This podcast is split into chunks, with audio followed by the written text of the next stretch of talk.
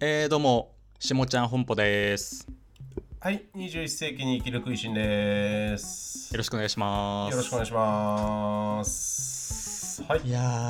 ー、あのー前はい回の放送聞いてる人だったらわかると思うんですけど、はいはい、まあ私、子が生まれまして、はいはいはい、で、里帰り出産を妻がして、で、地元の方で育てたんですね。はいはい、で、その子と母親が、やっと今、地元というか、実家、僕が今住んでる家に帰ってきまして、茅ヶ崎の方に。もうあ、 こなんか子にとってはこう茅ヶ崎が実家っていう言い方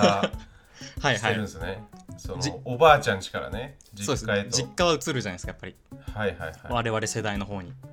はいはいはい。なんでそっちにすごいちょっとすごいですね、やっぱもうこ子供がもう娘が世界の中心っていうことがもう早くも出てますね。言葉の節々に。そうですねそうですねもう意識が変わりましたねで6日前ですねはいは6い日前に3人で帰ってきてはいはい。 6日目を今3人で過ごしてるんですけどはいはい。ちょっともう想像を絶しますねやっぱり育児というものはえ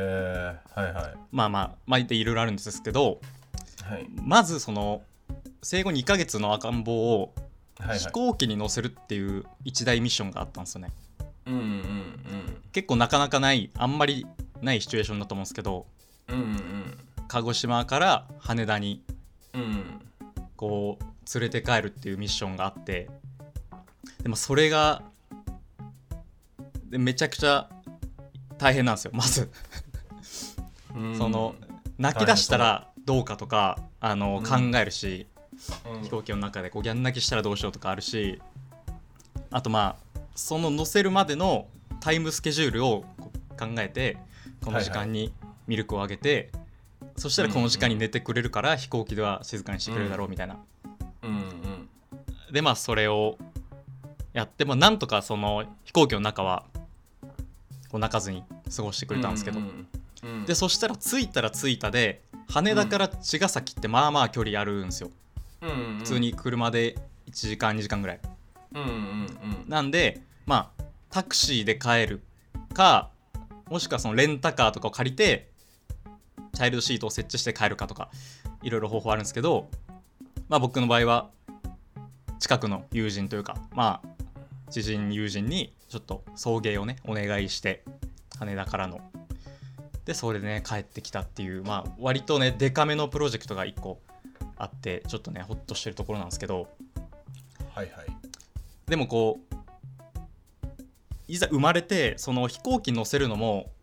外出がもうなんか23回目のタイミングだったんですよあんまり外に出てないみたいなうんうんほぼ初外出でそういう飛行機に乗るとかやったんですけど、うん。うんこういざこう自分ごとになってみると、うん。ね結構こう世界は育児世帯というか子育て世帯に割と優しいなっていうのもちょっと感じて。え結構あの普通に成人男性一人で歩いてるとあんまりそのなんか授乳室とかそー、のうんうんいろいろできるトイレとかって全然行く機会ないじゃないですか、なんですけど。どそこを初めて使うわけですようんうんそしたらちゃんとやっぱ空港に結構こうポイントポイントでそういうのとかあってちゃんとで,、うんうんでかめの多目的トイレみたいなうん。なるほどなるほど。何箇所もあまってさに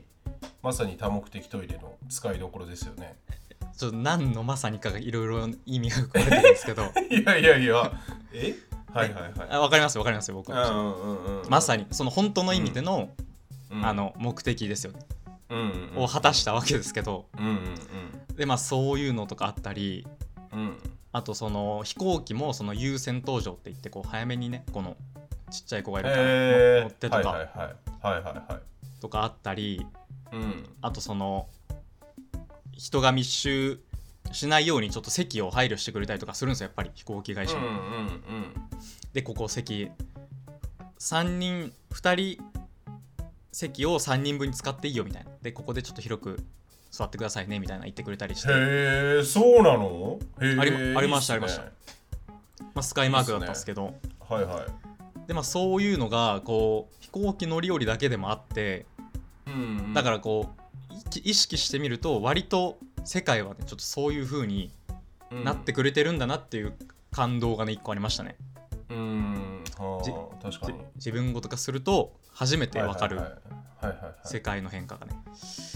っていうのもありつつなんですけど、ななんかあの多目的トイレとかあのなんていうのあの百百貨店っていうかスーパーというかデパートのトイレみたいなのなんかうんうん、赤ちゃん席みたいなついてますもんね。あれもあの角の方にですよね座らせて、うんうんうんうん男性のトイレにも一応ありますもんねあれ。うんうんそうなんですよだからはいはいはい。優しくできてるっちゃできてる。あであ、まあ、よかまったですね。あはい。でまあ日々の暮らしを今過ごしてるんですけどうんまあもちろん想像はしてたんですけどうんその育児ってもうなんかうん育児ってみたいなことを言っちゃってるんですけど、この段階うんうで、んなんかその例えば泣いたからうんうんあやして泣かないようにするとか、うんあとおむつを変えるおしっこしたりうんちしたりしたからおむつを変えて綺麗にしてあげるっていうのが、うんもう何回も発生するんですよ一日本当にうんうんもう十何回とかおむつ変えたりとかするんですけどうんうんそれってこうなんか積み上げていくものというよりはそのうんうん不快を減らして正常に戻してる作業じゃないですか、うん要はうんマイナスをゼロにしてるだけの作業なんですよねうんうん結構日々発生する作業がうんうんうん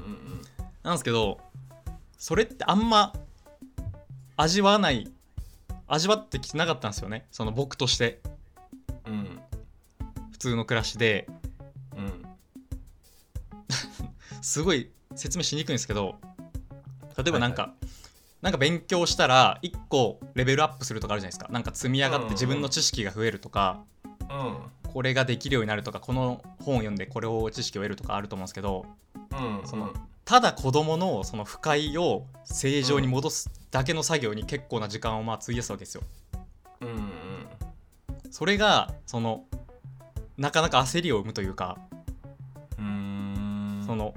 俺は別に何も発展してないっていう感じになっちゃうんですよまあ妻もそうですけど多分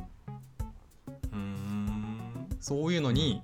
時間をやっぱ取られてしまうっうんうんていうのがうんあって、はだいからまあそれがこう精神的に多分来る部分の一つあると思うんですけどなるほどねはいはいはいなんかピンときてなかったんだけどピンとき始めました あ今のさ今の説明で今の最後の一言ではいはいうんうんうんうんうんでも一回それでハッとしたんですよハッと、うんせ父親の僕だったらなんかうんそういうの感覚わかると思うんですけどうんその自分のキャリアの妨げというか、うんその進化が鈍化するじゃないですかその成長のカーブがもちろん、あー自分のねはい、子供を抱えることによっ仕て事、上の、はい、い勉強するる時間も減るしうんでもふと考えるとうんうんそう母親も普通にそうじゃんと思ってうんお同じ条件じゃないですか別にうんうんうんそれ父親だけじゃないと。ってなった時になんか母親ってそのま今はまあ多少良くなってると思いますけどもうそれがもう嫌おうなくそこが中断させられてきたというか自分のことがっていう歴史があるじゃないですか日本の育児ってうんうんうんキャリア的な話ですよねキャリア的な話が一はい回はいはい諦めなきゃいけないみたいなのがそれがもう当たり前にこう起こってきてたんだなっていうのをこうハッと気づいてななんてそのいろいろし強いてきたんだろうっていうか日本社会が女性に対してみたいなことをちょっと考えましたね。いやなんか半端なく立派なことを言ってますねいやでも、うん、そうなんですまだ6日ですけどちょっとその6一週日間強も調経すってるないな、はいうん、ですけどやっぱそれをそれだけの気づきがねでまああともう一個はその実家で暮らしてたらまあうん妻は生まれてから子供生まれてから2ヶ月ぐらい実家で過ごしてたんですけどうんそうすると妻の両親もいるわけじゃないですかそこにうんうんうん要は、まあ、3, 三人の手が一応かけられる状態、一1人の子に対して。でそれが割と普通というかこれまでのその日本のうん家族ってそういう構成だと思うんですけど割とうんうんあのマスオさん的なねそのうんサザエさん的なうんでも結構そのみんな都市に出てくるじゃないですか若い人って、うんまあ、僕らも多分そうなんですけどまさにうんするとこの2馬力2人の馬力で1人の子供を世話しなきゃいけないうんしでもし仮に1人がなんか病気とか事故ったりしたらもう完全に1になるじゃないですか馬力が1に1人の子供に対して1馬力っていうそれがちょっとその、まあ、今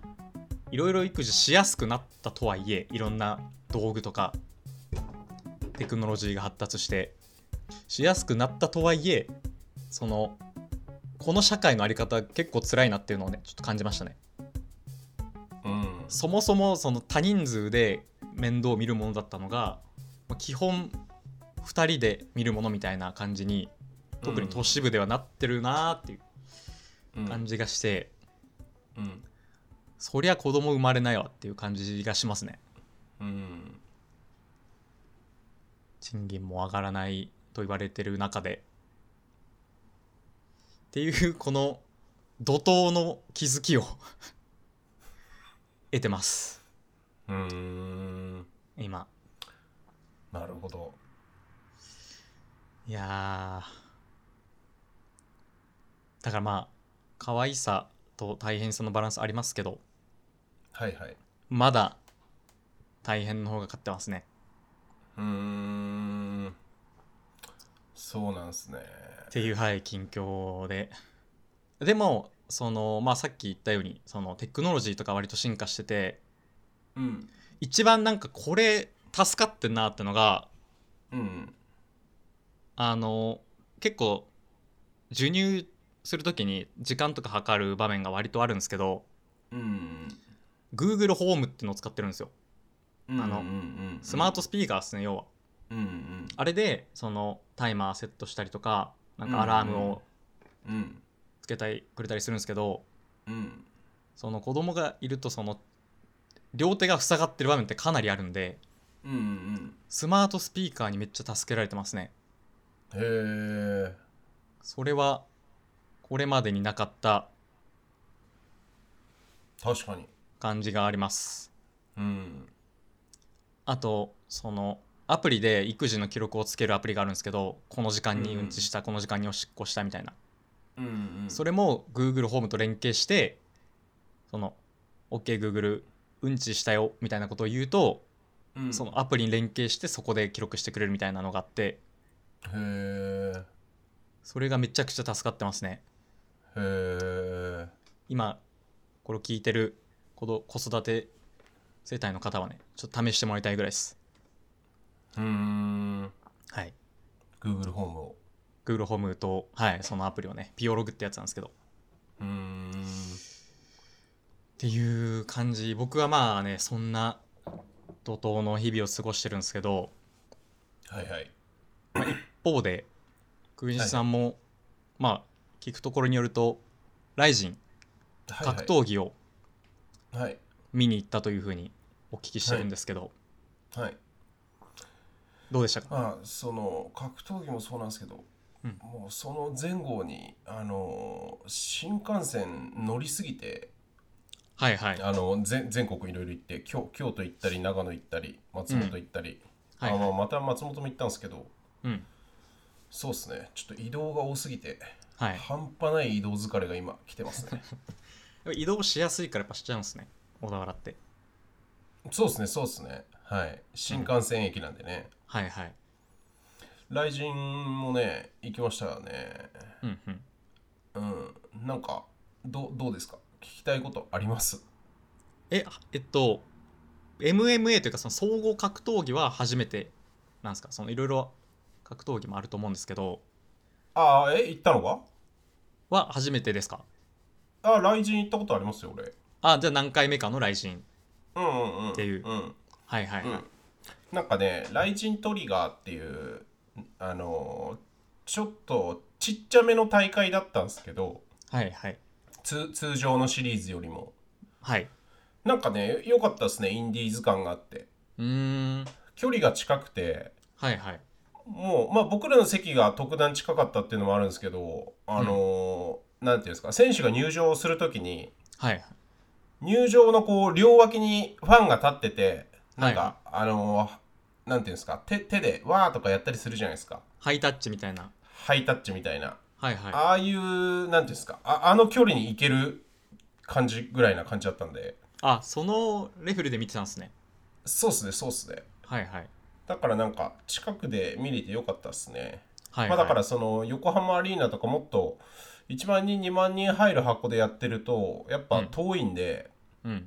あのーなんていうんですかね、まあ、ステージも割と目の前だし、はいはいまあ、ステージっていうか、けケージっすね。あのケージか金網みたいなやつ、けはいケージと呼ばれるやつ。 はいはいあのー近いし、うんなんていうんですかねそのインディーズ感が、あのーあってよかったっすねえー、まあそういうテーマですもんねその地方でその地方を勃興するというか盛り上げる的な、ねはいはいはい立ち位置のイベントなんでそうなんですよ、ね、地元の人が来るみたいな感じですよねはい結構ねだから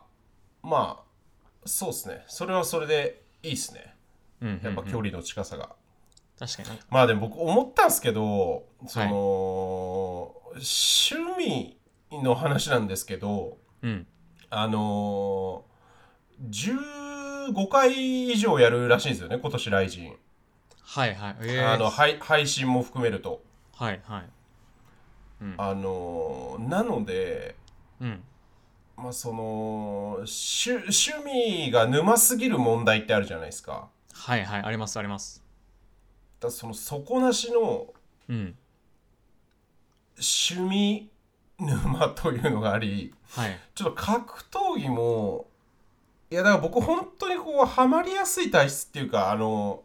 なんていうんですかあの全てをそこにかけていっちゃうっていう異常体質。オールはナッシングっすねはいはいオールはなしもオールインしちゃうんですよねはいはいいやだから例えばう夜9時10時になって、はいあのーねよし仕事終わりってなって、うんこれまでだったら、まあ、映画見たりとかネットフリックスの、ね海外ドラマとかドキュメンタリー見たりとかうんあのー何えーうんなんかいろいろ本読んだりとかはいはいなんかあったと思うんですけどうん相当な時間をもう全部格闘技に今行ってるんですよはいはいその単にハマってるからはいハマってるからっていうだけの話なんですけどうんで結構やばいのがはいえっ、と割と無限大なんですよね格あー闘技っていうくくりでいくとはいはいはいまあまあまずそのまあメインはその雷神っていうやつなんで総合格闘技じゃないですかはいはいでえっ、とまあアメリカの団体がいくつもあったりとかはいはい日本の団体もその来人に出る前はこういうところ出てるよみたいな団体があったりとかうんうんうんうんでキックボクシングもあったりとかムエタイもあったり、はいえーまあボクシングとかもあるわけじゃないですかだかはいはいらそれどこまでどう沼に落ちようかなっていうのを今ちょっとあ の測ってますね。あーそう落ちすぎる問題もあるしうんもちん、ろん、うん、確かにいや僕本当にもう全全突破しかできないんですよね程よいとこで抑えられないですかうーんいやだから趣味が前にも話したことあるかもしれないですけどうんそんなにつ強いっていうか大きい趣味ができないように結構気をつけてるぐらいなんですよはいはいこうなるからほ本当に全部の意識を持ってかれちゃうからうんうんまあでもなんかうわー来ちゃってるぞっていう感じに今なってるんでちょっとどうしようかなって思ってますね、はい確まかあに、まあ雷神だけで済めばいいかなと思ってますけどね、うんそうそうまあ雷神だけで言っても本当にねその公式のチャンネルはもちろんのこと、うんあのそう各出てる選手の YouTube チャンネルってのもありますもんねそうなんですよね情報量がもう莫大なんですよね YouTube チャンネルだけでもそうなんですよねそこでじゃあ大会が開かれますってなったらそのはいはいはい試合予想がまずあって、うんうん予想動画がいろんな選手がまずそれ出してうんで終わったら終わったでレビューがあってみたいなうんでそれが年間15大会だとうん1ヶ月に1回以上なんでめちゃくちゃな量ですもんね、それだけでもそうなんですよねまあだから楽しいっちゃ楽しいですけどね本当にその楽しいんですけどねめちゃくちゃ基本はうん、確かにまあでも趣味がないっていう状態が長かったじゃないですかある程度うん、趣味ないんだよねみたいなうんそっからしたらまあまだいいいいよりの状態かもしれないですね一応ね沼に入れる沼があるっていううんまあちょっとわかんないですね自分ではどうどうなるかはいはそれがいいのか悪いのかすらい一個思うのはそのうんあんまりそのお金の落としどころがないじゃないですかその良くも悪くもえあそうるでしょありますまあそのペイパービューとグッズうんまあでも多くないですか それだけでもでも釣りと比べるとうん僕は全然だなって思ったんですよね格闘技みあー趣味はでも海外のあれとかもあるじゃないですかパあスあみたいなチはャいンはいネルパスみたいな、はいはいサブスクですねうん確かにあとだからやっぱげ現地にどこまで行くかっすよねあそれはありますね確かに現地に行っちゃったらもうそれこでの試合は見ときたいなっていうはいはいのをどこでこ う収めるかっすよねえその現地って海外も含んでますいやーまあまあ今はそのコロナの状況とかもあるんでま国あ内まあまあまあ国内って思ってますけどあ、うん、うんまあ究極海外もありますよねそうっすね一番メイン選手の決勝戦とかなったら分かんないですようね、ん本当にいやだから俺フェスとかも本当に音楽好きですごい追ってた時期はもうそれなんですよねはいはいいやもう今の誰々今のアークティックモンキーズ今見ないでどうすんだみたいなはいはい確かに今見ないとでしょみたいなだキリなかったんですよねうんうん旬がね本当あにりそのますもんね音楽雑誌入る前とかも本当にライブと CD にもう全突っ走してたんではいはい、うん、その当時の感じですか今現状ままだいや当時は仕事なかったんではいはい仕事なかったっつ うかまあちょろちょろ仕事してましたけどはいうんまあまだ今の方がまだそこまでは行ってないですよね。うんうんうん本当に全財産を全突っ走してたんで、当時は。ああでもそこまで一回一瞬でも行ってみるといいかもしれないですね逆にうん。っていうのもちょっとありますよね、うんそそっちの方がさっと出れる可能性もあるしっていう、うん。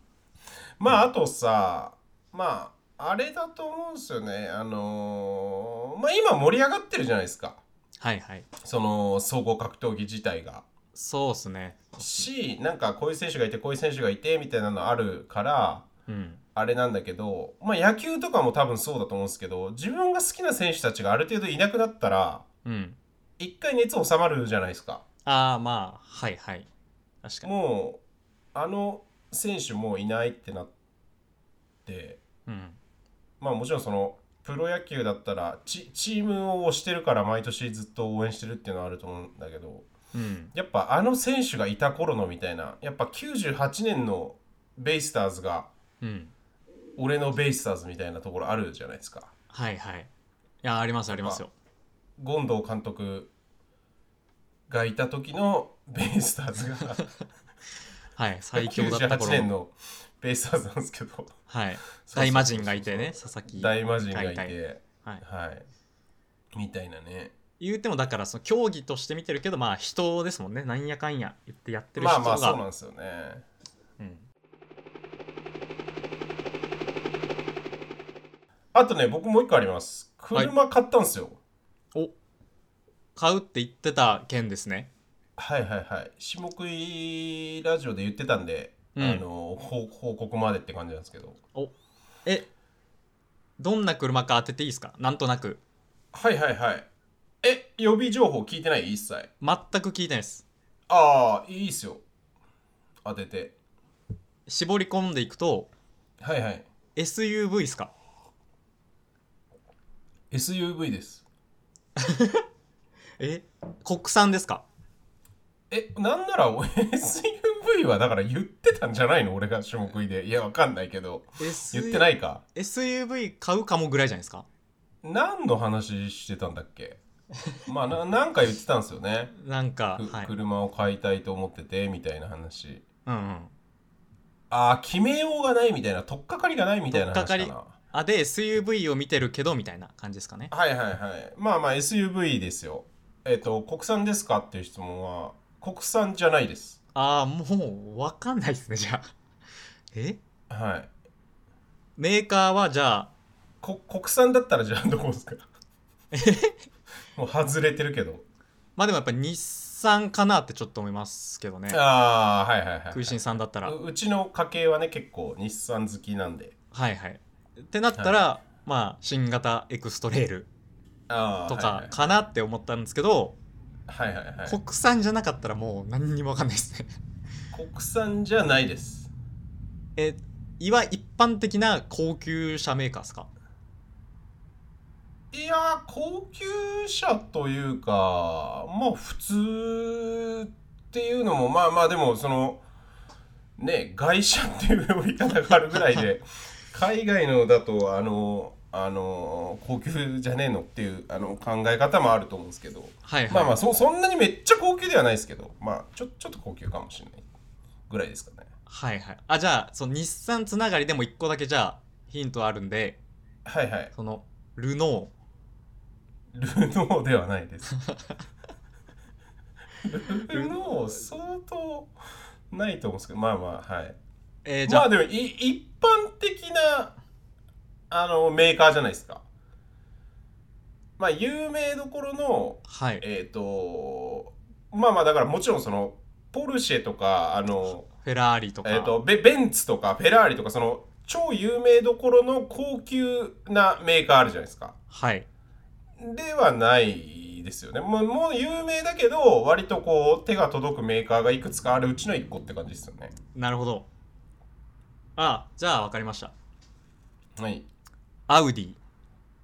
あどうですかー、違いますね。アウディは違うのかいやじゃあちょっともうその分かんないですねはい。えっ、と、フォルクスワーゲンですね。あーあはいちょっとそのすっぽり抜けてましたその、うん。そのポジションの会社が確かになんかね、ドイツ車、あドあドイツなんですけど、フォルクスワーゲンって。はいあ、まあ、ベンツもドイツなんですよね。うん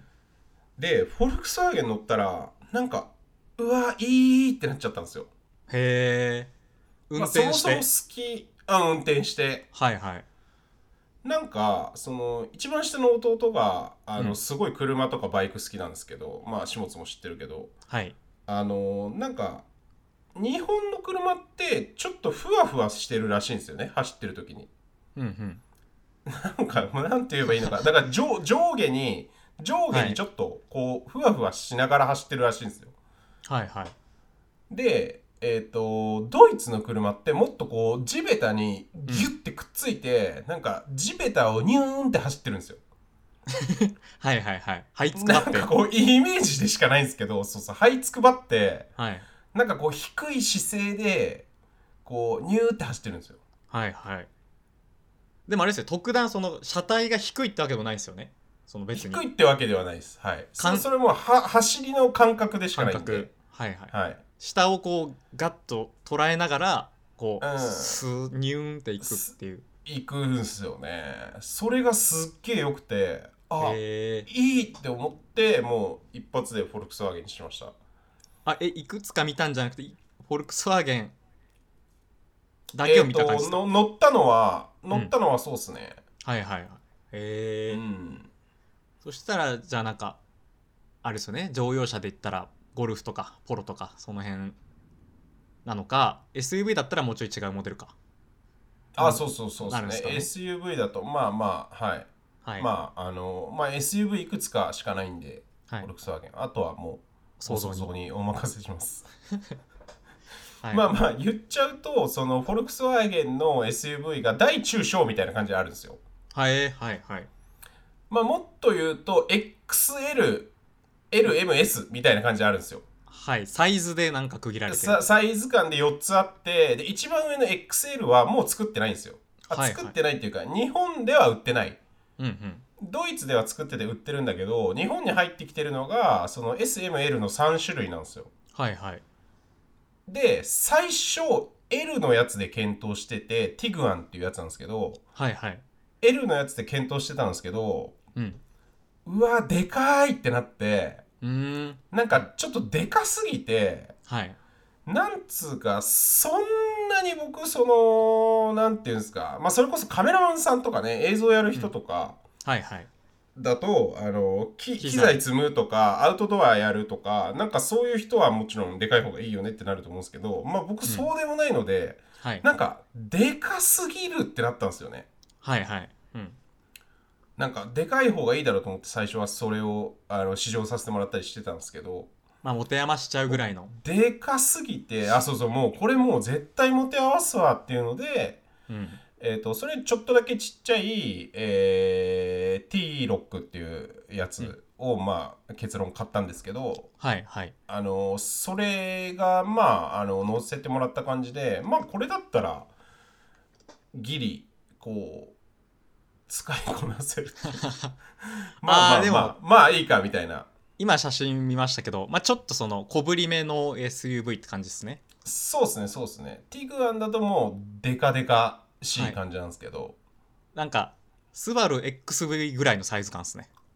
スバル XV 柿次郎さんが乗ってるちょっとわか車んないですわかんないですああそうですねそれの高さがあるやつかなうんうんそんな感じしますね、はいはいなんスマーかトえっとフォルクスワーゲンのあのー SUV ってベースがあのーなんていうんですか他の乗用車の形のうん背をでかくしたっていうやつなんですよはいはいはで T6 の場合は、まあ、さっき石本が言ってたゴルフっていういうんまあ、フォルクスワーゲンの中でも本当にベーシックな一番有名ぐらいな、えーとやつがあるんですけどそのゴルフの背をガッてでかくしたのがこの T なんですよね。なるほどなるほどうん、はいはいでなあるのほーそんなにこうなんていうんですかあのーなのであのーいい感じのねはいいいは感いじのやつです。じゃあまあアウトドアも全然まあ普通に一人分だったら余裕で行けるし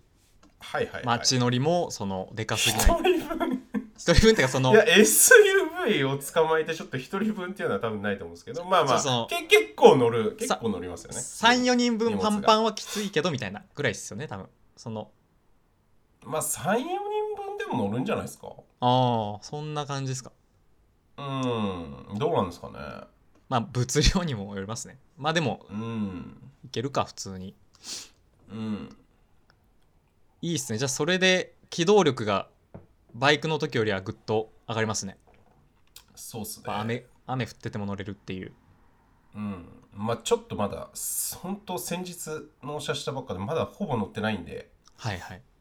はいちょっとまだあんまりあのなんていうんですか詳細は感想はあんまりないんですけどうんうんはいでは初初車ですねじゃああそうなんですよ人生初車なんでうん自分で買うのは愛車がいいっすねやっぱはい愛ち車を持つっていうのはねょっと東京とね行き来しながはらい、やりい、たいなと思ってるんですけどうんはいいと思います非常にはいじゃあじゃあオープニングこんな感じで趣旨説は明いお願いしますはい下食いラジオは毎月1日に下津食いしんが配信しているインターネットラジオです主にインターネットの話題や森博氏や寺山修司について話す意義の浅いラジオですはいはい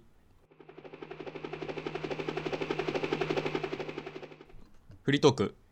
はいここからフリートークに入りたいと思います。はいまあ、ちょっと僕あのい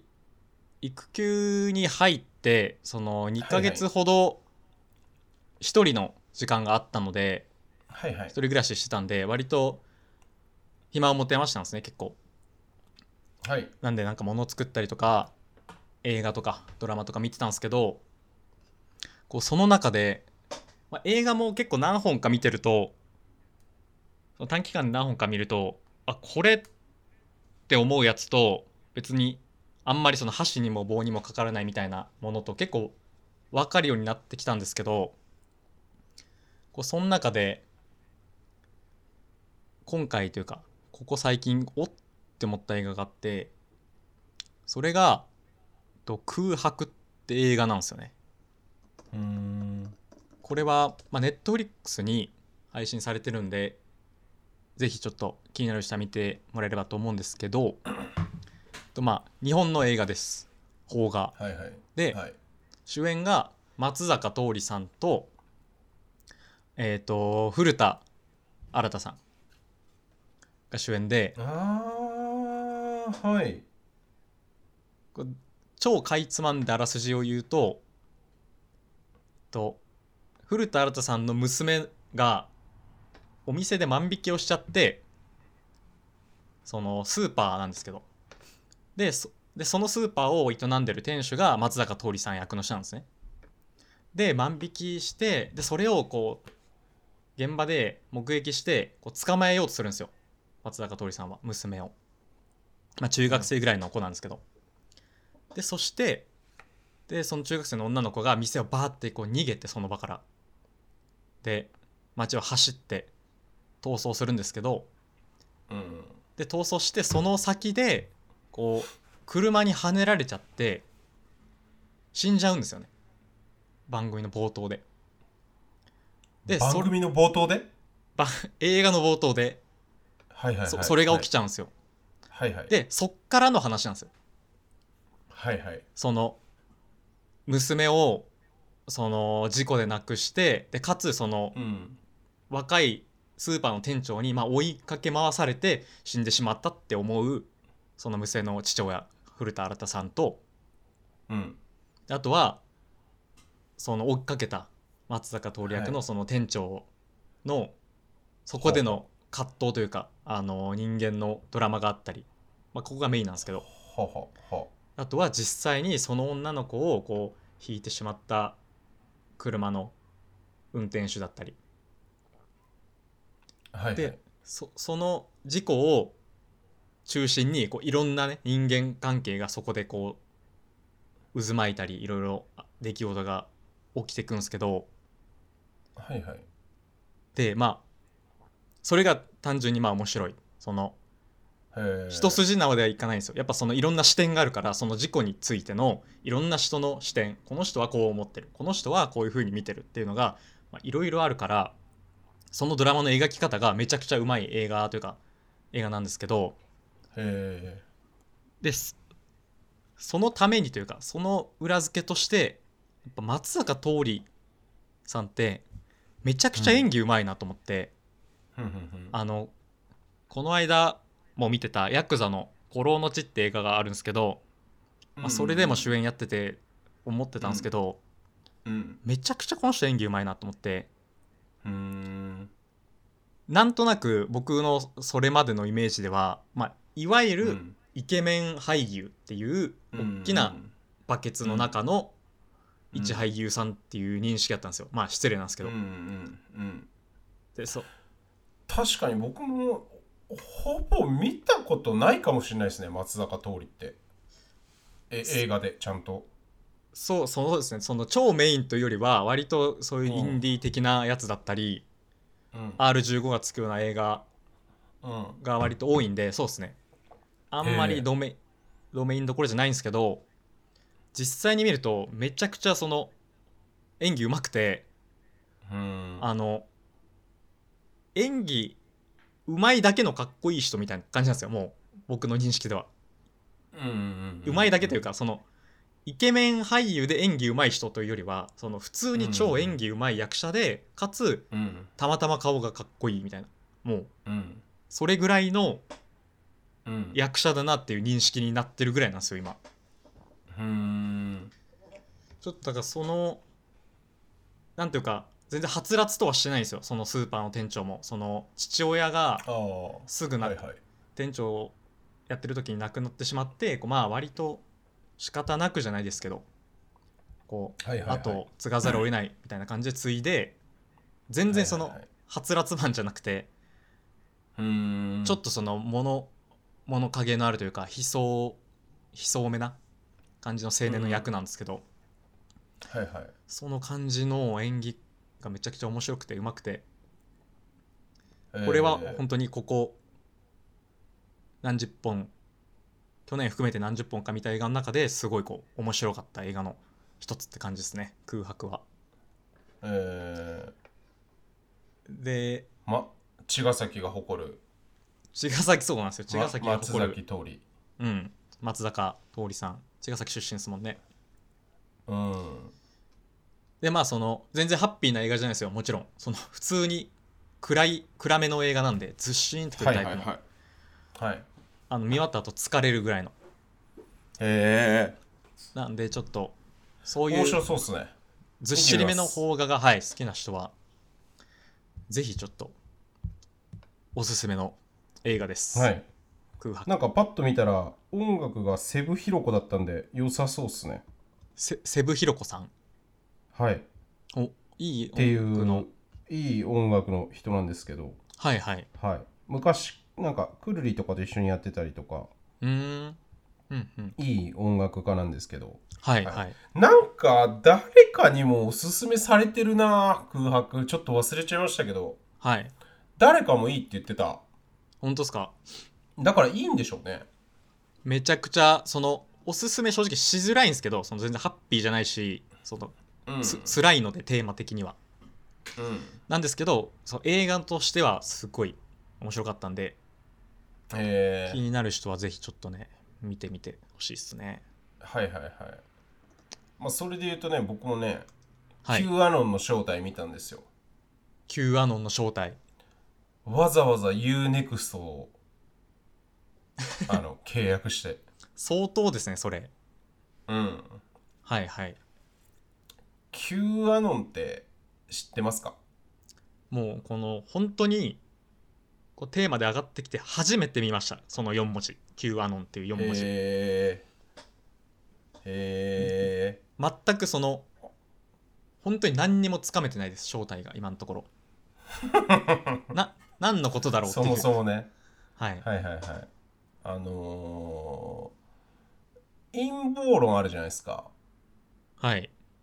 陰謀論の文脈でなんかトランプ支持者の陰謀論の人っているじゃないですかトランプ支持者の陰謀論の人。うんうん。それがまずわからないわからないですね。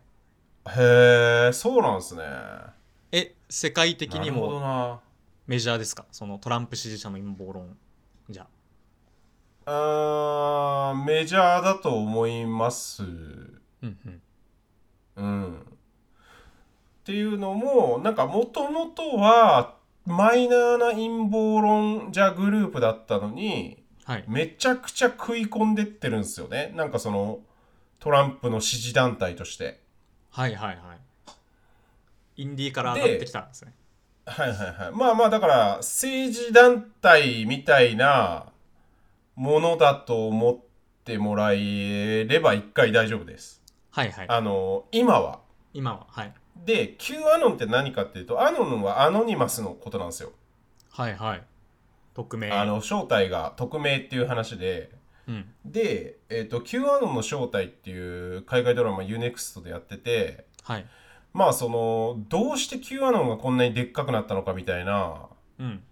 なんかまあ正体も知りたいしその経緯を知りたいなと思って、うん。えっと見始めたんですけどはいはい。見始めたらまず冒頭が札幌なんですよ。へえ。うん。でまあ結論言っちゃうとはい。正体がうん。札幌にいるんですよ。Q アノンの正 体 Q, Q アノンのなんかそのリーダーみたいなやつというかあ、はい。団体なんですね。そのグループ。がああもうめちゃくちゃ団体で政治団体なんでまあ何何百万人もいるみたいな感じで思ってもらってああはいはいはい何百万人もいるんですよはい世で界中にそこうんのはいリーダーは Q ってやつなんですよ Q はいで Q の声をみんな解解読したりしてるんですよはいはいうんで Q アナの正体がどういうドラマドキュメンタリーかっていうとはい結論匿名掲示板カルチャーの歴史なんですよへえ全然意味わかんないと思うんですけどはい繋がんないっすだからま2チャンネルとかがめちゃくちゃ出てくるんですよへえはいあの4ちゃんとかあるじゃないですかアメリカのアメリカの掲示板、2ちゃんみたいな掲示板が4ちゃん、えー、8ちゃんはいとかあるんですよねうん8ちゃんでその8ちゃんが8くんになるんですけどはい今となっては、今となってははいとかいうのがあるんですけどうんあのーどっから話したらいいんだ ろうなだからひろゆきさんもちらっと出てくるんですよああ創設者としひてろゆできすもさんんちねらっと出てくる、うんでまあそのひろゆきさんが紹介される流れでホリエモンとかもちらっと出てくる映るだけですけど、はいはいみたいな感じであ結構日本関係あるんだみたいになるんですけど確かにで何かっていうと結局その、まあなんつうんだろうなえっ、と4ちゃんからはい Q アノンが出てくるんですよ。はいはいでその当時のう4ちゃんの運営者ってうんもうひろゆきさんになってたんですよへえはいはいで今も4ちゃんってひろゆきが持ってるんですけどうん当時 Q アノンが出てきた頃もそうでうんで、えー、と Q ってやつが出てくるんですよねはい掲示板にトップのやつですよね Q アノンのトップのやつでまあなんか予言者みたいなうんテンションなんですよで、はいはいえっ、とこれからこいつらが逮捕されるとかうんまあなんか日本的な言い方をすればその政治家とか上級国民のこの人たちが逮捕されますみたいなこと言ったりとかうんうんなんかそういう予言みたいなのを出してってなんかそれが当たったり当た,、当たらなかったりしてうんたまに当たるからうんうわ Q すげえって言って Q にどんどんどんどんどんどんこうファンがついてきちゃうんですよ。はいはいはいでえっ、とでも4ちゃんで規制されてうん4ちゃんから8ちゃんに移るんですよ。はいはい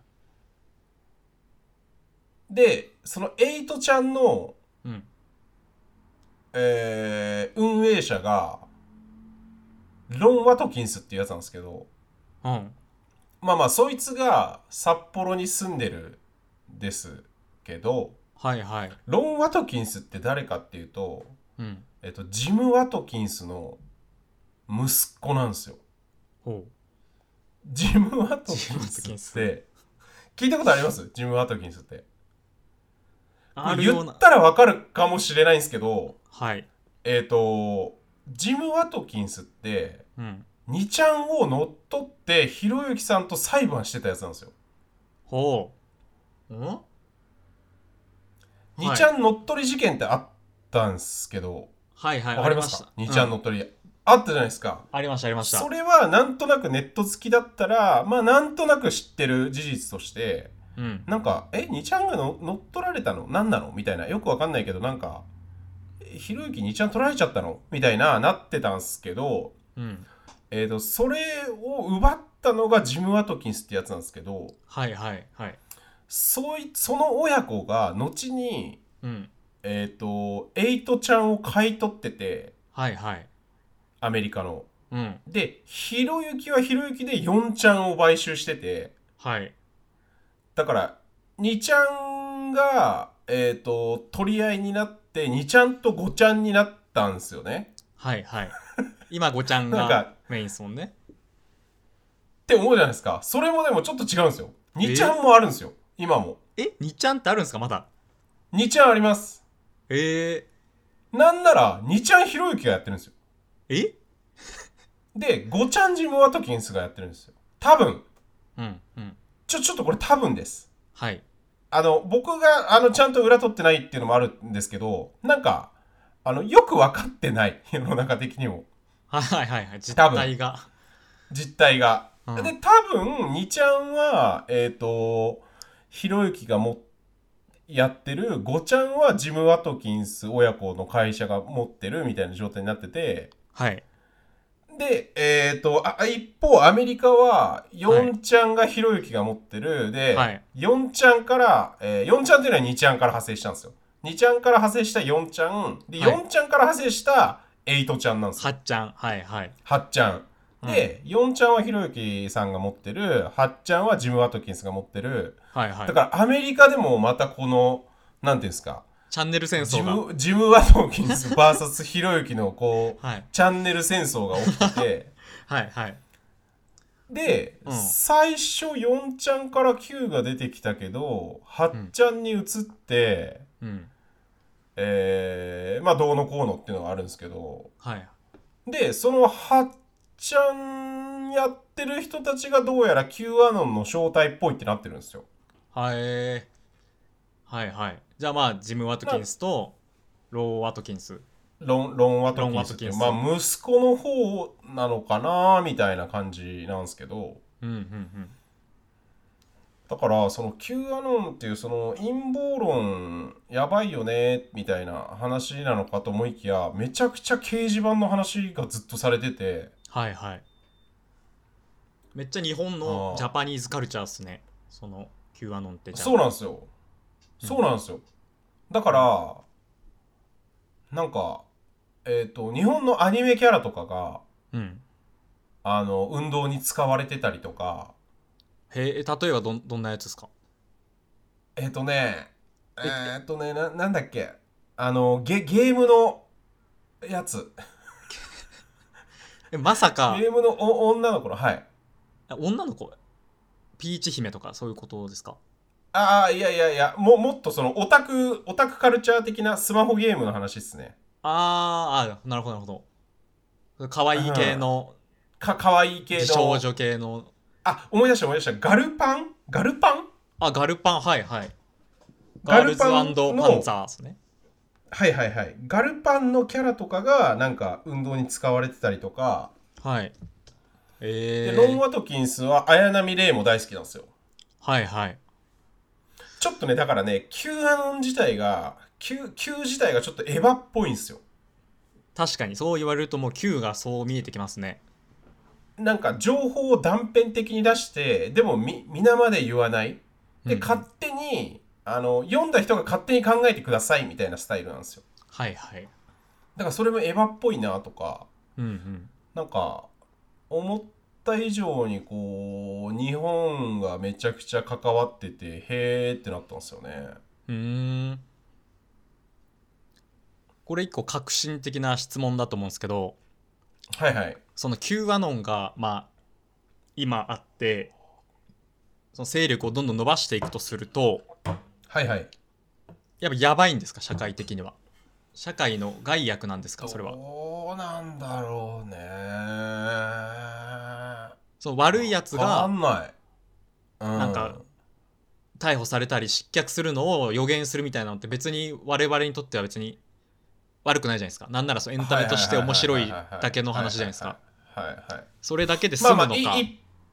般的には、えー、と悪いっていう感じにされてますねうーんやっぱそのトランプと一緒でその差別的な表現があったりとかああなんか、あのい言い過ぎちゃうんですよねはいはいはいなるほどだしその人種的にあの誰々は排除しようみたいな話になっちゃったりとかするので、うんうんまあまあだからそのトランプが嫌われてる理由と一緒であの Q アノンもそういうなんか差別的なことやったりとかするのでそこの部分で良くないよねってなってるから、うんうん Q アノンやめた方がいいよねってなってますなるほどなるほど過激的なんですね、結構そうっすねそうっすねなんですけど相当なこう勢力を伸ばしていてはいはいみたいな話ですね。まあまあだからあのあれだあれを言えば分かりやすいと思います。あのなんか議議会襲撃事件みたいなのあったじゃないですか。アメリカで、アメリカでうん去年の頭ぐらいいにななんとなくこうなんとななんくかしゅ人がデモやりながら襲撃しちゃったのかみたいなはいはい覚えてます覚えてます、まあまあだからあれがえっ、とまあもちろんそのトランプが悪いよねっていう見方もあるしえっ、と、うん Q アノンがそれをやっちゃったっていう話なんですよ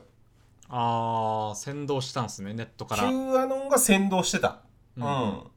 で実際 Q アノンの中の著名なインフルエンサーみたいな人が、えっと議会に襲撃していって逮捕されたりとかしてるんですよねいはいはいなるほどはいまあまあだからあれ以降はちょっと落ち着いてますうーん Q アノン自体は、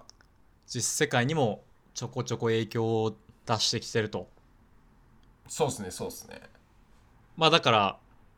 なんかほ一応その落ち着い沈静化してはいるけどまあ多分マークされてる存在って感じなんでしょうね世界的にはそうっすねあとその次の大統領選に向けてまたどういう動きを見せてくるかみたいな話ですよねはいはいはいうん2024年とかにあるのではいはいジョー・バイデンの次にはいその日本人もいたりするんですかね Q アノンの中にバリゴリいますねめちゃくちゃいますね、マジっすかなんなら日本支部みたいなへなんえか変ななんかまた違う名前の子会社みたいなはい公開あ者への支部みたいなのがあるんですよえめっちゃいますよ Q アノンジャパンみたいなじゃ邪悪すぎるんであんま検索しない方がいいと思いますけど、はいはいなるほど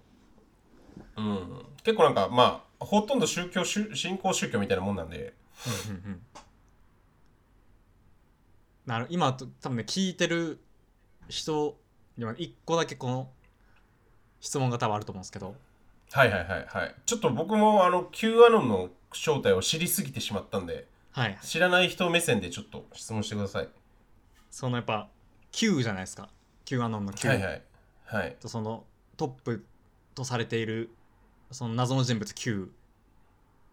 じゃないですか、はこれがねやっぱ下食いの Q とねこうはいはいはいかかってきちゃってるんですよねはいはいはだからじ実はみたいなところもいはいあると思いますよ僕はその多くは語らないですけどこのいいでも あのあでももうロン・ワトキンスだって大体なってる んで実そのロン・ワトキンスがそのパペット的なやつで裏側にね実はその小田原から操作してるのがちょあんまりあの怒られそうなんでやめてもらっていいです かそうですねそうですちょっとあ本当になんか良くないことになりそうですもんねそれはきっぱり否定しておいた方がいいですね私は Q ではありませんってはい否定しますはい、よかったです違います安心しました、はい、はいはい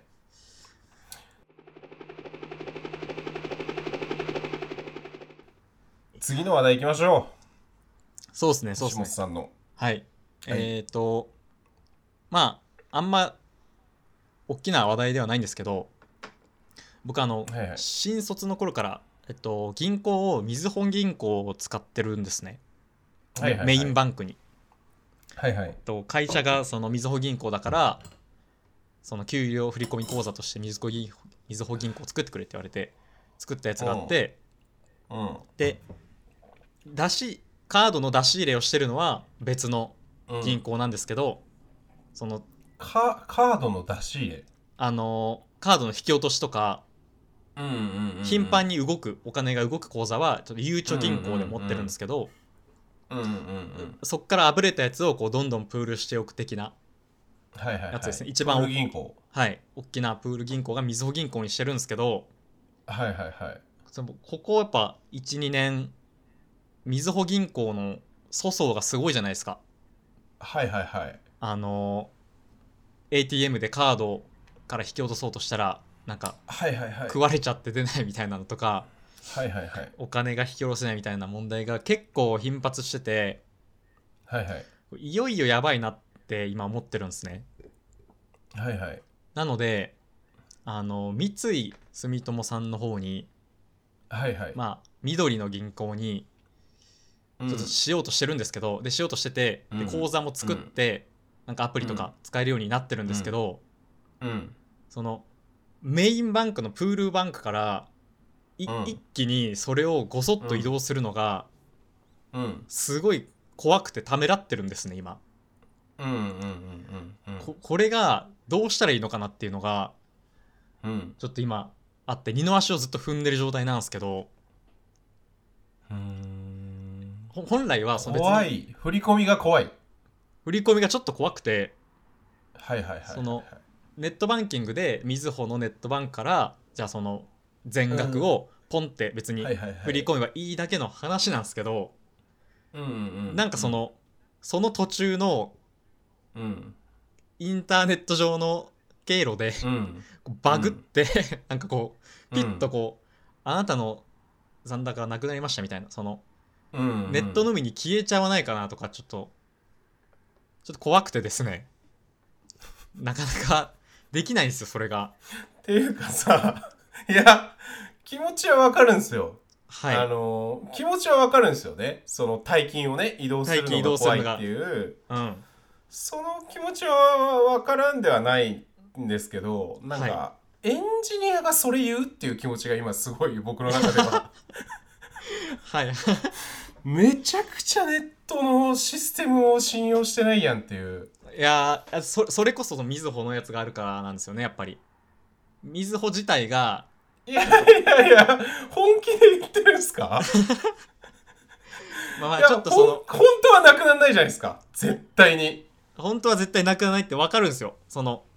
頭では理解してるんですけど、いやーもうやだそういうこと言う やつ本当もうもうちょっと彼女とかがそれ言ってたらえー、ってちょっと引いちゃうかもしんないレベル ですねだからそれこそそかの彼女ギリギリいいけどそのは IT リテラシー低い彼女が言うのギリギリいいけどはいシモスエンジニアなのに まあまあでもまあわかりますよその怖いよねっていうのははい、気は持ちは、い、ブロックチェーンでそこをに2 3 0 0 0万ぐらいあるんですもんね多分23000万はないですけどまあ普通にそうですね数百万とかですよまあ普通の額ですけどまあだからほね全然大丈夫ってももちろん分かってるんですけどなんか心のブレーキがかかってるっていうのをねちょっとうーんまあまずその移さなきゃいけないんですかあそそれはちょっとねいいいいんじゃないですかそのう動かさないバンクだったらみずほでいいんじゃないですか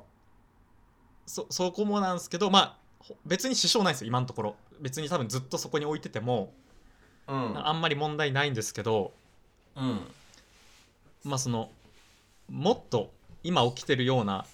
ちょちょこちょこした事故よりもっとでかい事故がうんあるかもなっていうのでうん割となんかそそういうムーブがあるらしいんですよねツイッターとか見てももうみずほうんからぬ抜けるいやいやそそれはわかりますよその信頼できないから抜けますっていうそれはそうですよね、そう思う人がいるのは全然わかりますよもうそれですね別にそのふうん不満というかうんマイナスなポイントは実うん実がないけど、まあうん怖いから抜けるっていうだけなんですけどうんでそれ一点とあと三井住友カードの、うん三井住友銀行のうんスマホスマホアプリがめちゃくちゃうんよくできててえー、もう段違いなんですよみずほのそのアあープリというかウェブ版のやつもそうですけど全然使い勝手が違ってて、っていうかさこの間もさ飲みの場でまあそういう話っていうかなんか話の流れ上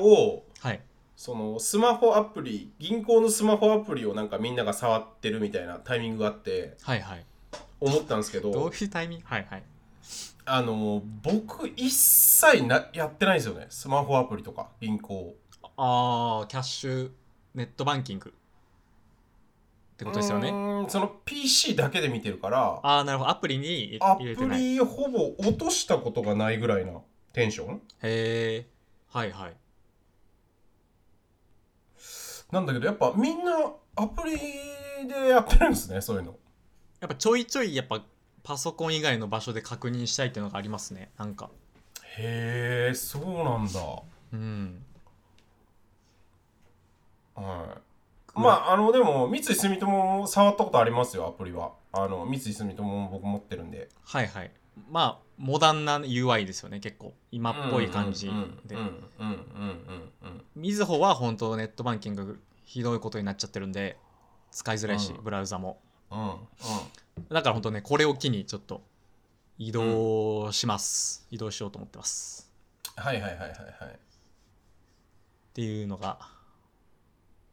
はりい。ま移 す動の宣言ということですね。いそその吐露したので一回不安はいを、はいはい。不安をえ吐露したのなんでかその楽天証券とかの方がそはのいネットバンクの方が手数料とかが低いからうんみたいな考え方はないんですか、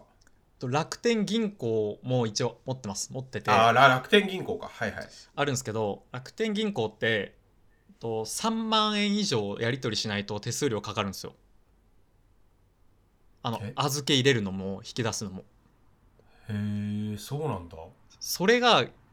その結構ネックだなと思って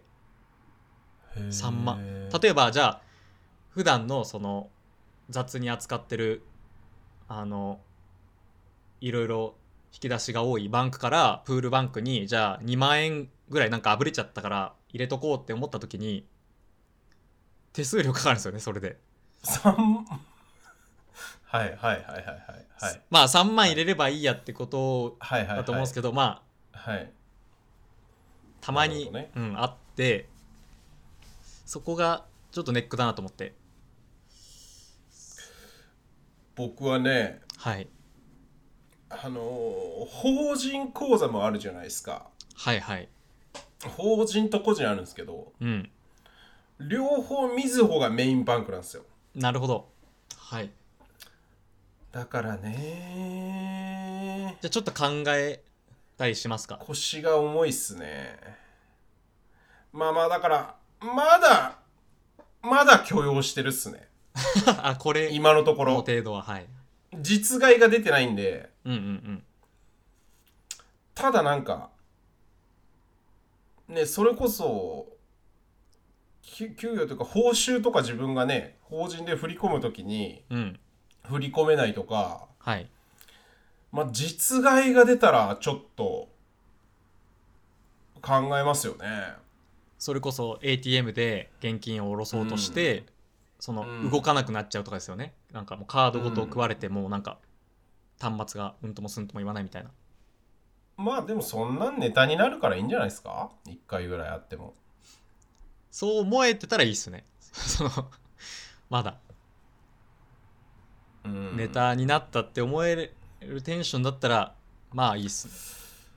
ね。なんかね最近ちょちょっと話変わるんですけど、はい。積み立て NISA ってやった方がいいんですかっていうのをすごい聞かれたんですよねうんうんうん。何人かの人に。はい。でみんな20代なんですけどうん。なんかまあやった方がいいのかもしれないんですけどうん。あのーやんなくてもいいんじゃねっていう話を僕はしたんですけどその人に聞かれた時に、はいはい。なんかやっぱその積み立て兄さんまあもちろんそのやれるんだったらややればいいと思うんですけどうん。なんかやった方がいいいいですかねでもそんな貯金できないんですみたいなうん段階だったら、絶対やっぱ自己投資にねまあうんすごいベタな話なんですけど、はい。 20代30代とかだったらその投資っていうその株式投資とかのためにお金をそこに預けるっていうよりははい。その経お験に金を自分のために使って、うん。まあ、経験とかスキルですよね、まあ、めっちゃ簡単な話英会話でも何でもいいと思うんですけどはい。スキルに使った方がいいっすよみたいな話うんうん。したんすよね。例えばまあそのに若い頃はたくさん時間がまだあるから、うんそれをより使えるようになんかうん、時短できる家電とかをかうん買い揃えちゃって、うんでその余った時間でなんか勉強するとかとかもありますしね、考え、方として。うんでも一個そのうん積み立て NISA した方がいいんですかねっていう質問のうん、がちょっとあんま分かんなかったですね。うん、その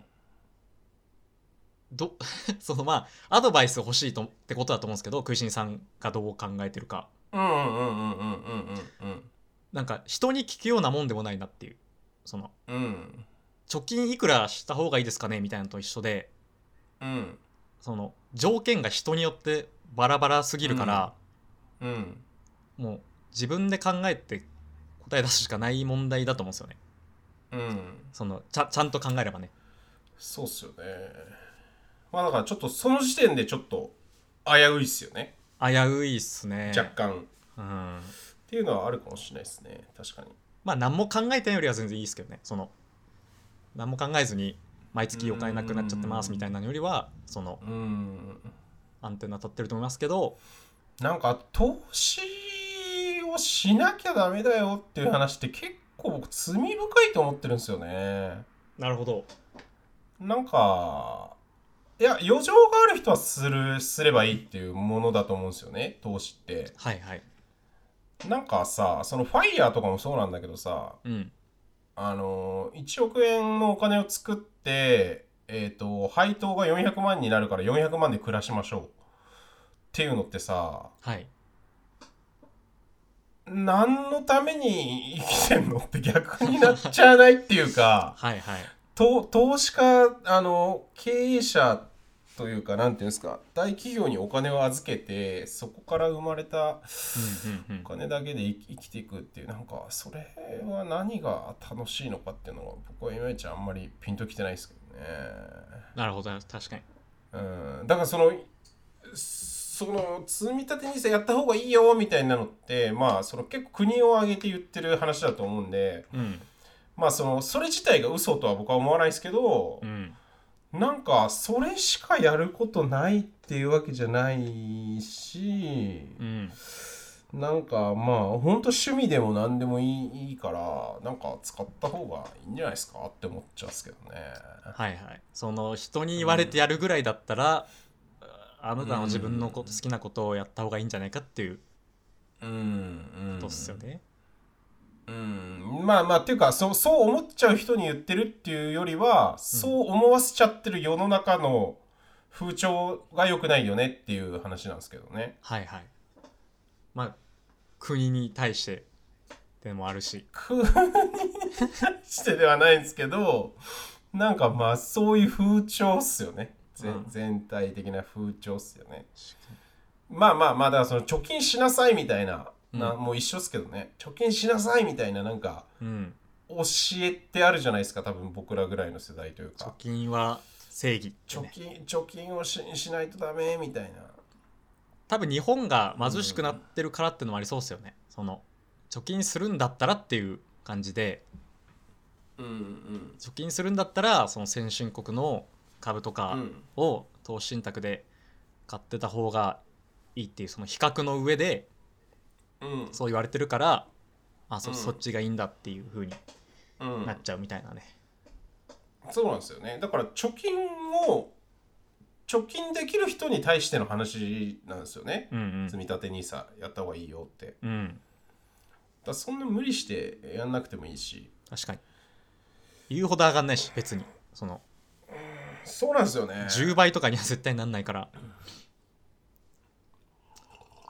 まあねまあなるかもしれないですけどねもちろんまあまあかもしんないって感じですね、うんはいほんとねそういう感じですよ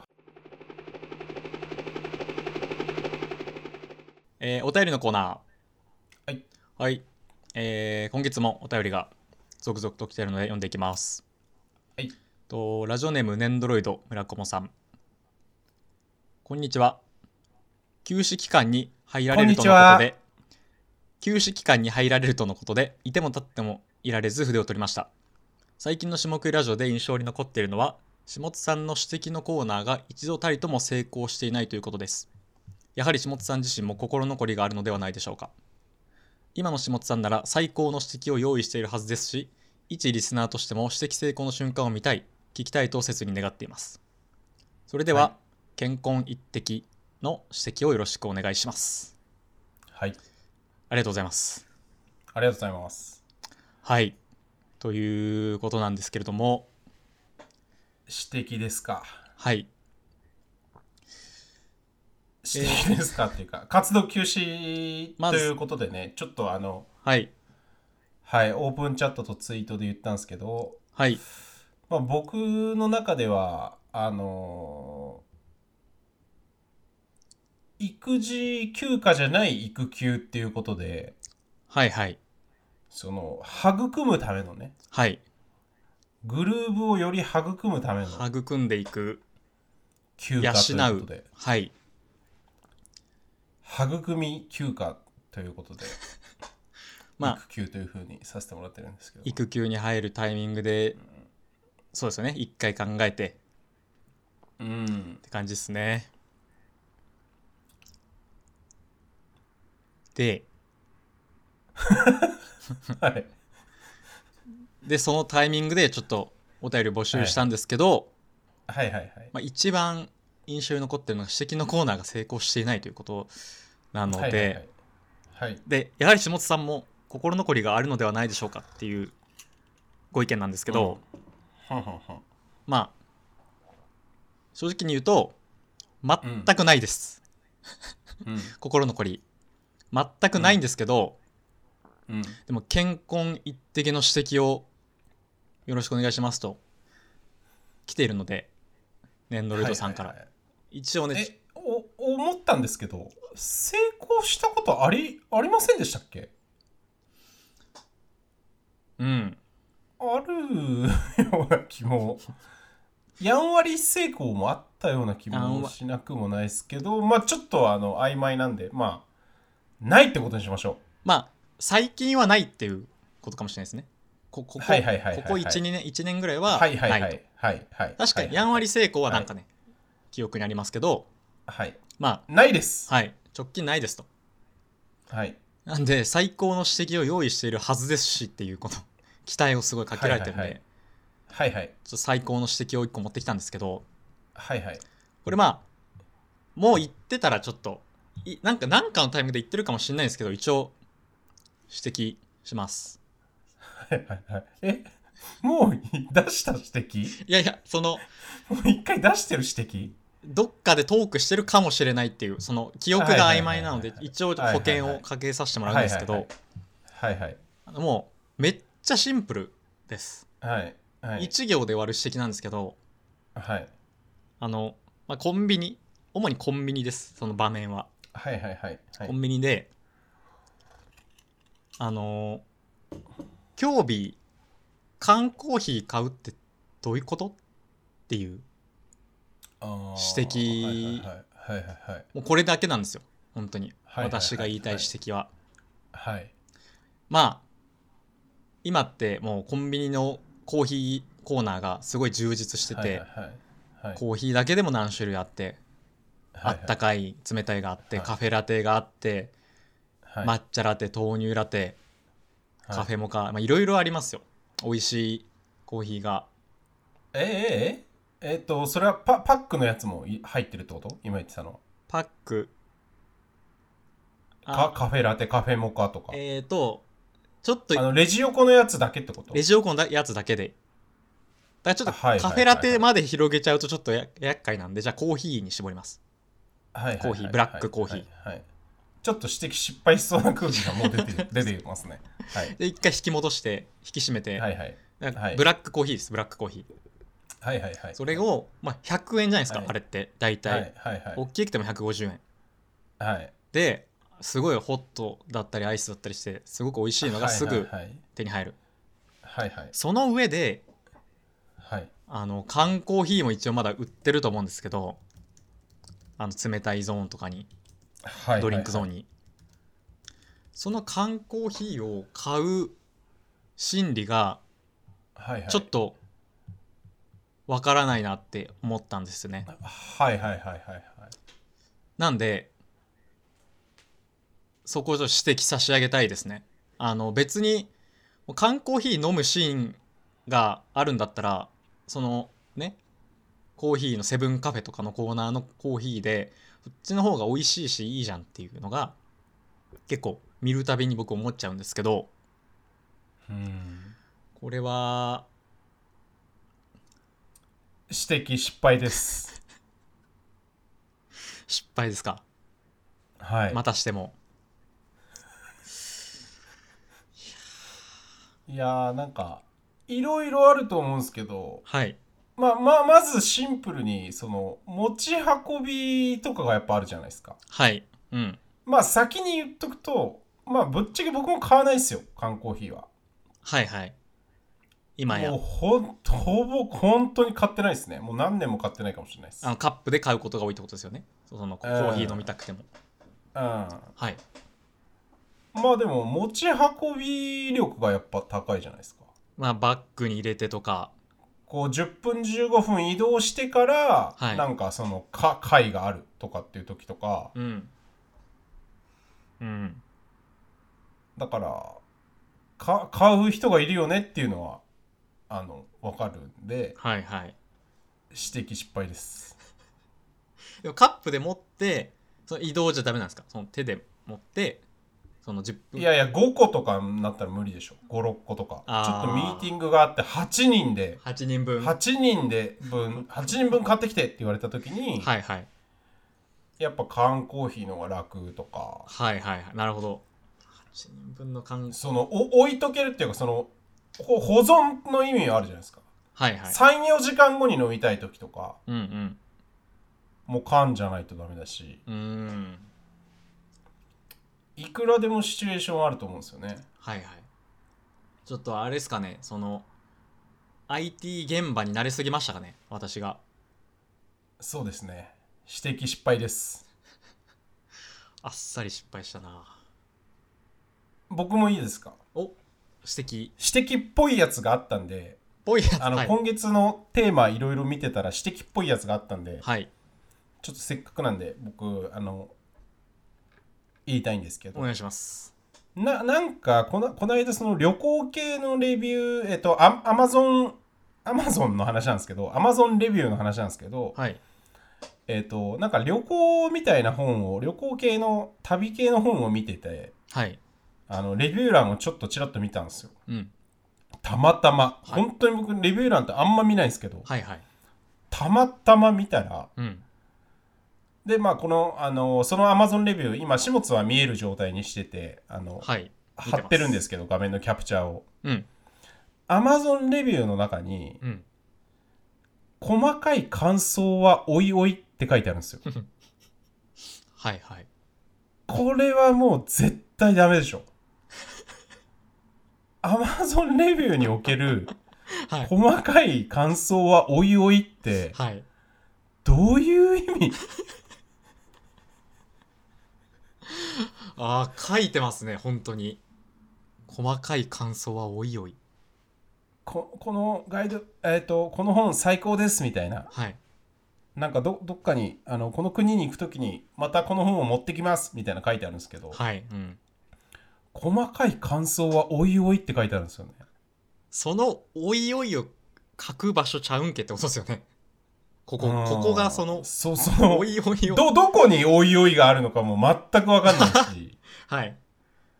その後に編集でそのリンクを貼ってあるとかならわかるじゃないですかその個人ブログでこっちに書きましたみたいならわかるじゃないですかうんうんでも Amazon レビューってそういうことできないから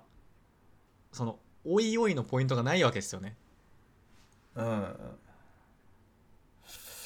なんなんだろうなこの細かい感想はおいおいっていうのでもおいお誰いに自分に対してので個人メモとしてのレビューかもしれないですね下手したらあーおいおい考えようっていうおいおいその、うん、自分では考えとこうっていうはいはいレビュはーいですまあだからねみんなが同じだけインターネットのことを分かってると思ったら大間違いでね確かに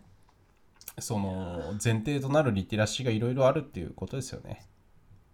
あのし僕も多分だいぶ初期の指摘でそのレビュー系は多はい分やってますよね、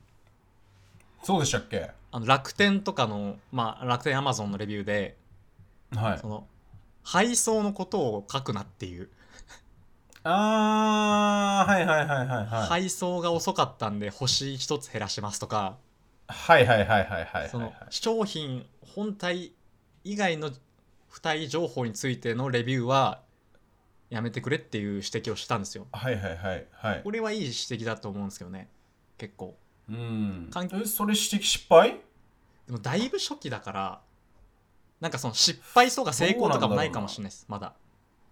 ああなるほどでもたしさすがに空心さんは結構そのポジティ指ブな摘反応前前夜指摘はいはいはい指摘前夜で、確かにみたいな反応だったと思いますよこれに関しては、はいはいはいはいはいまあ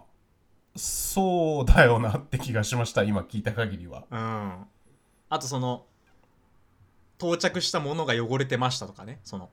うんうんうんうん本体のうん情報には関係ないことうんうんはちょっとノイズになっちゃうからやめていきましょうねっていう呼びかけをしたと思うんですよね、うん指摘というよりはいはいはいはい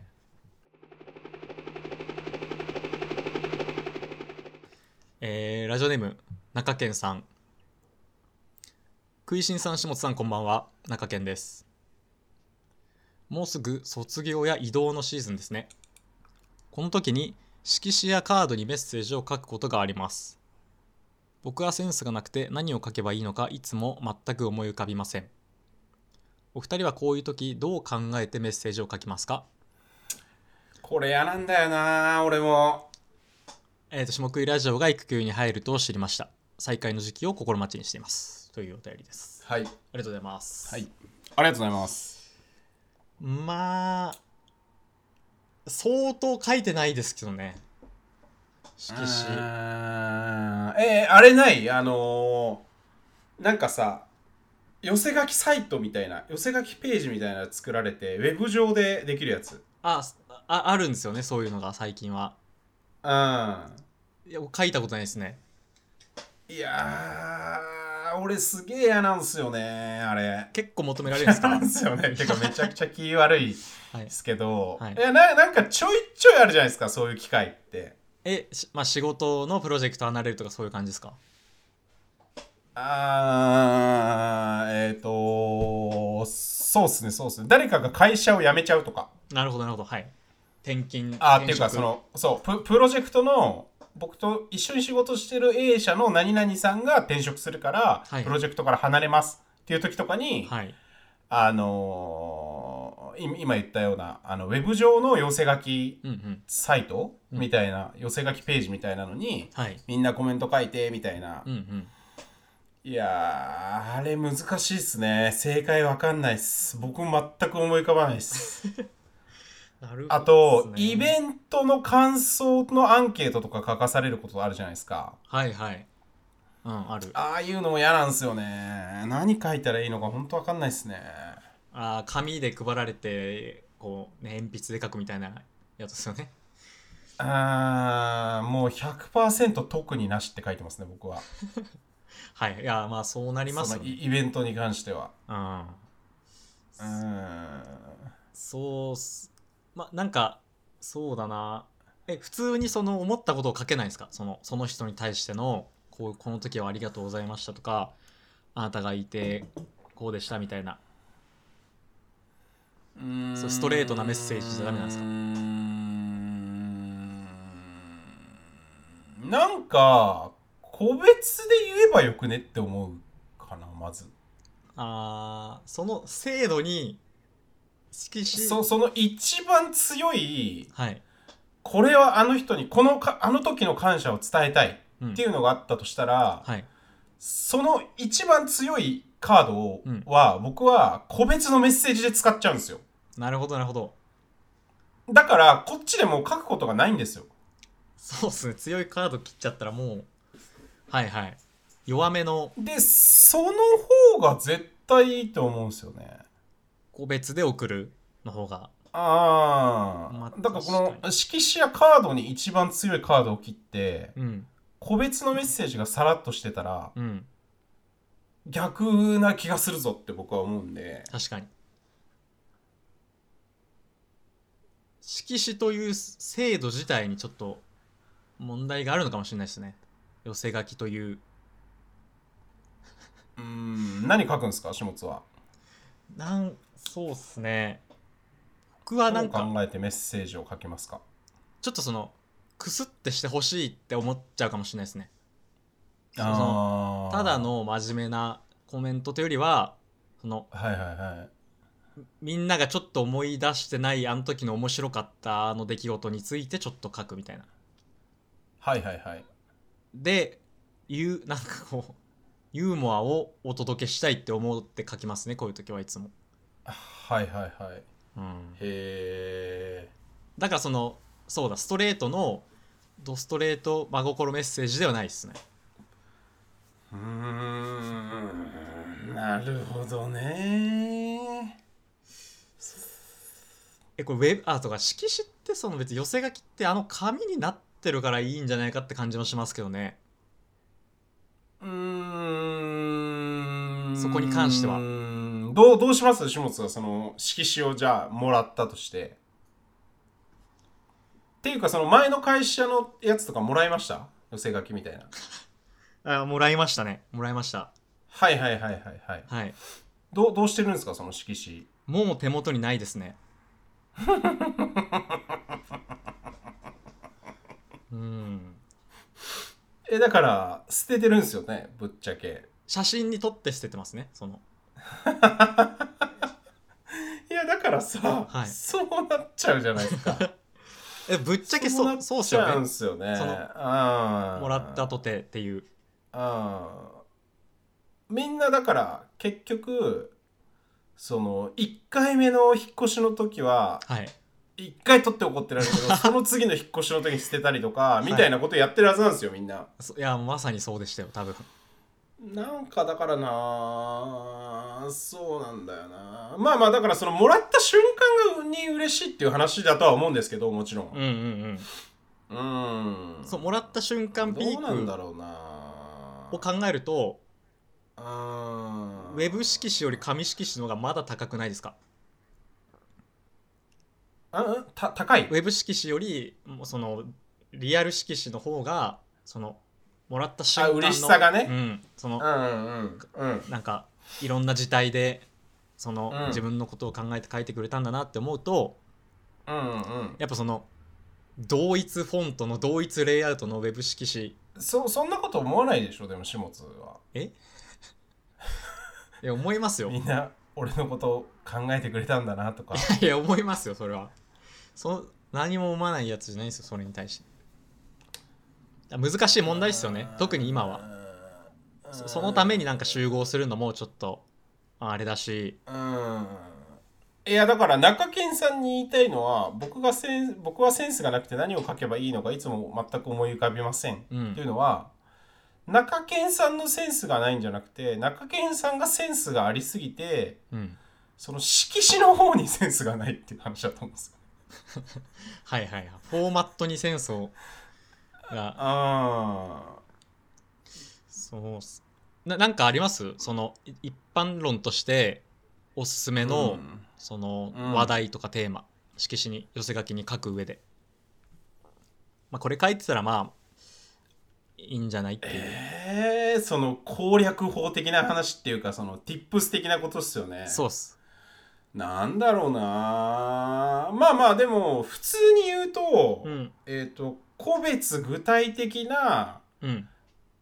あの時ああでしたよねっていうまあ感謝だったりとかなんかうんなんていうのこのプロジェクトやってきたけどまあだから僕だったらあの時の取材はああでしたよねとか、はいはいあの時の取材では本当になんか熱い取材ができて仲良くなれてよかったですみたいな話とか、はいなんかもう言っててもちょっと薄っぺらいなと思っちゃうんですけど、はいまあまあそうそういうなんか具体がいいっすよね。そうまあそうっすね本当にうん何もないよりはななんかそのぜ全体的なペタっとしたうん、あの話じゃなくてあの時ああでしたっていう確かにあの時の何々さんかっこよかったですとかよかったですとか、うんうんそれがこうあの時のことは本当に救われましたありがとうございましたとかなんかそういうその瞬間というか、はいはいあのプロジェクトのあの時のあの時っていうのピンポイントならピンポイントの方がいいかなと思いますけどね。確かに確かに周りがうんそのよりペライ感想であればあるほど浮き立ちますよね、うんそのうん心に響くメッセージというか、うんうんうんうんうん確かにうん僕が思ったのはまあ、今本当にパッと思いついたんですけどうんちょっとその言いづらいことというか、うんうんうんし失礼だったこととか、うんめその普段の感じだと謝れないようなことをうんそこにも 謝罪謝罪まあその ガチ謝だ罪るいでしょだるいでしょえそのかっこ笑いすみませんでしたかっこ笑いぐらいのそのちょいうんちょいにくいことをなんかお笑いのパッケージでお伝えするとなんかあーえそれって例えば何なんかあ例えばその初対面の時はなんか全然分かんなくてああいう感じですいませんでしたみたいなとかあーなるほどそそれぐらいなんかのあああの回では酔っ払いすぎちゃってすいませんでしたそうそううそうそうっすあの時はちょっとやりすぎちゃいましたてへみたいなぐらい のあーまあ書くまでも、まあまあまあ、まあ、ちょっとだるいっすけどねあ謝られる謝られるっていうのがだるいっすよ、ね、謝らまあそうっすねそういう時にじゃあやっぱ個別具体のエピソードでうんお礼を伝えるとか感謝うん伝えるのがいいかもしれないですねうんまあもっと言うとやっぱ別の場で DM がいいですけどねほん本来的にはそのうんその公場じゃなくてもうんこ個別具体でやり取りした方がなんかもっと直撃で伝わる気はしますけどねうんまあまあでもその40人50人いたらそれがだるいから1個にまとめとこうっていう話なわけじゃないですか、うんその返信書くのもだるいしみたいなはいはいっていう世の中の欲求的にはそうだと思うんですよねはいはいまあそその欲求の塊がああなったわけってことですねうんうんうんうんむずいっすねあれはどうなんだろうなうんあの中学とかの色紙ってどんな感じでしたあの卒業アルバムの裏の真っ白なページってあれはみんなボケでしょ人ボケじゃない、まあ人え自分のやつめっちゃ一ボケ書かれてますみんなのいや俺は卒業アルバムが汚れちゃうのが嫌だから、はいか書いてないああなるほどだから、 え徹底されてますよね。はいはいその時から。うんいや、おもう嫌なのよ、その書かれてるのが。はいはいはいぐちゃっとみんなで書いた感じうが、ん。いや、もう言葉でいいいいでしょ。俺たちは言葉でいいでしょってい。はいはいうで、合わないやつは合わないしっていう。うんうんもう今日から一生合わねえやつは合わねえんだからさっていう。そんな言わなくてもいいですか合うやつは明日からもうはいメールなり LINE なり飲み行ったりとかするわけじゃないですか。確かだから不要ってことですね別にその娘のやり取りが確かになうーんそうっすね。そうなんでしょうね。うんうん。確かにいやだから僕は本当なんかか隠してたっていうかあのただただみんなのアルバムにめちゃくちゃ書いてましたね。あ自分は書くといううんはいだから別に中堅さんはそのセンスがないって別に思われててもいいと思うんですよ別に、うんそのそれを見てセン スセンスがないとは思われないですよかかか書けなくても。まあそもそもそうですねだからその気の利いた、うんそのへ平坦なねはいそそ平坦なメッセージだとしても平易な。平易なメッセージを書くとするじゃないですかうんで距離遠いい人からは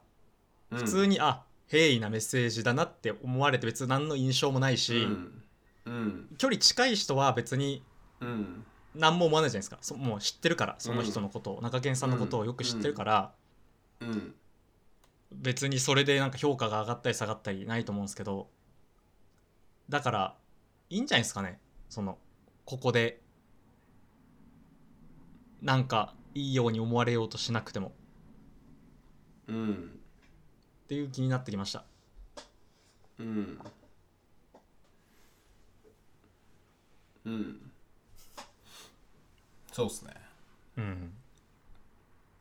まあまあでも、いいいいように思われるかどうかっていうのは中堅さんは気にしてないんで、